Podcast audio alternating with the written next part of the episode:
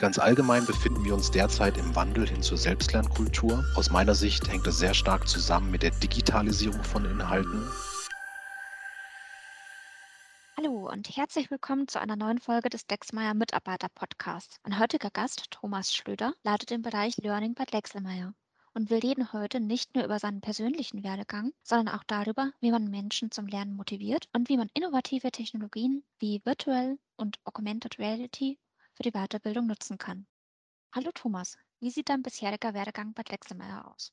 Mein bisheriger Werdegang sah so aus, dass ich aktuell siebeneinhalb Jahre bei Drechselmeier bin. Vorher war ich knapp zehn Jahre in der Einkaufsberatung tätig, bin dann hier ins Unternehmen gewechselt, habe dann dort auch erstmal das Gleiche gemacht, den Einkauf beraten hinsichtlich IT-Systeme und habe dann später in die Führungslaufbahn gewechselt und vor knapp einem Jahr dann den Sprung hin zum Lernbereich gewagt.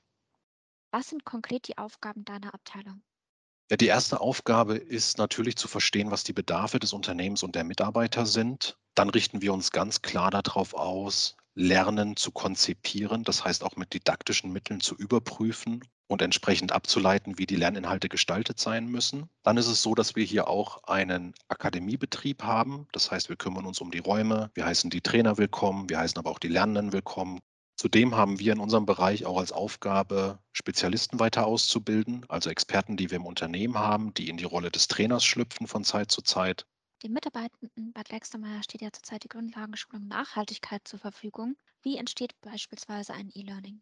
Wie eben schon erwähnt, geht es zunächst erstmal um die Auftragsklärung. Das heißt, welche Inhalte sollen vermittelt werden? Was ist das Ziel, was das Unternehmen damit verfolgt? Und wer ist auch die Personengruppe, die die Lerneinheit letztendlich in Anspruch nehmen wird? Von dort aus hangelt man sich mithilfe eines Lernkonzepts, das beinhaltet in der Regel Trainingsbedarfsanalysen, Personas, weiter vor und konzipiert eine Lernlandschaft. Das heißt, welche Lernitems sind überhaupt oder welche Lerninhalte sind überhaupt notwendig zu vermitteln? Ist es eins, sind es zehn? Und dann geht man ab einem bestimmten Punkt in der Entscheidung, kaufen wir das Training extern zu oder produzieren wir selber. Und wenn wir entscheiden, das zu produzieren, egal ob wir das selber tun oder auch mit Partnern, auch das ist eigentlich immer wieder ein gleicher Prozess, ähnlich wie das bei der Aufnahme eines Podcasts funktioniert, nämlich man bespricht sich vorher, man hat bestimmte Review-Schleifen, man klärt die Texte, man klärt die Bilder und am Ende geht es um eine Abnahme und dann ist das Training letztendlich fertig und muss in den Lernkatalog überführt werden. Was macht ein gutes Training aus?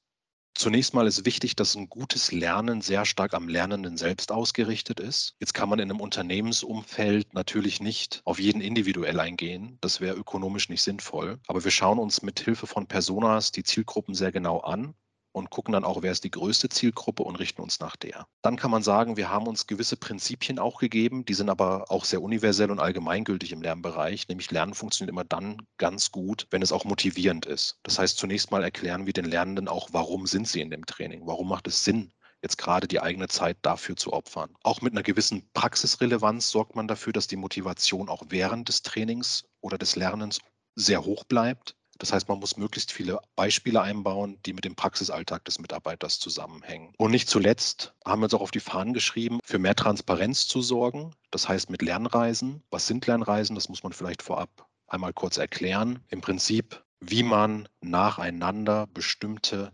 Lerninhalte abarbeitet, um eine gesamte Fähigkeit zu verbessern. Lernen lebt von Wiederholung. Wer kennt nicht Vokabeln pauken? Und ähnlich ist es bei Lernreisen, weil da Inhalte A wiederholt werden, der Lernumfang sich vergrößert, immer detaillierter wird und man selber als Person immer mehr in eine Spezialistenrolle dadurch gehoben wird.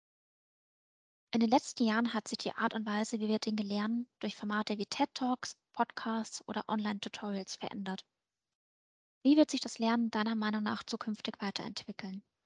Ganz allgemein befinden wir uns derzeit im Wandel hin zur Selbstlernkultur. Aus meiner Sicht hängt das sehr stark zusammen mit der Digitalisierung von Inhalten. Und für mich ist das von Vorteil insofern, weil man zum einen eine größere Zielgruppe erreichen kann über digitale Inhalte. Und zum anderen stehen diese Trainings auch 24 Stunden, sieben Tage die Woche zur Verfügung. Also wirklich für den Lernenden dann, wenn er ein Problem feststellt, wenn er einen Wissensbedarf hat, dann kann er auf dieses Training zugreifen. Im Sinne der Formate gibt es ganz interessante Entwicklungen, noch in einem Pilotcharakter, Augmented und Virtual Reality.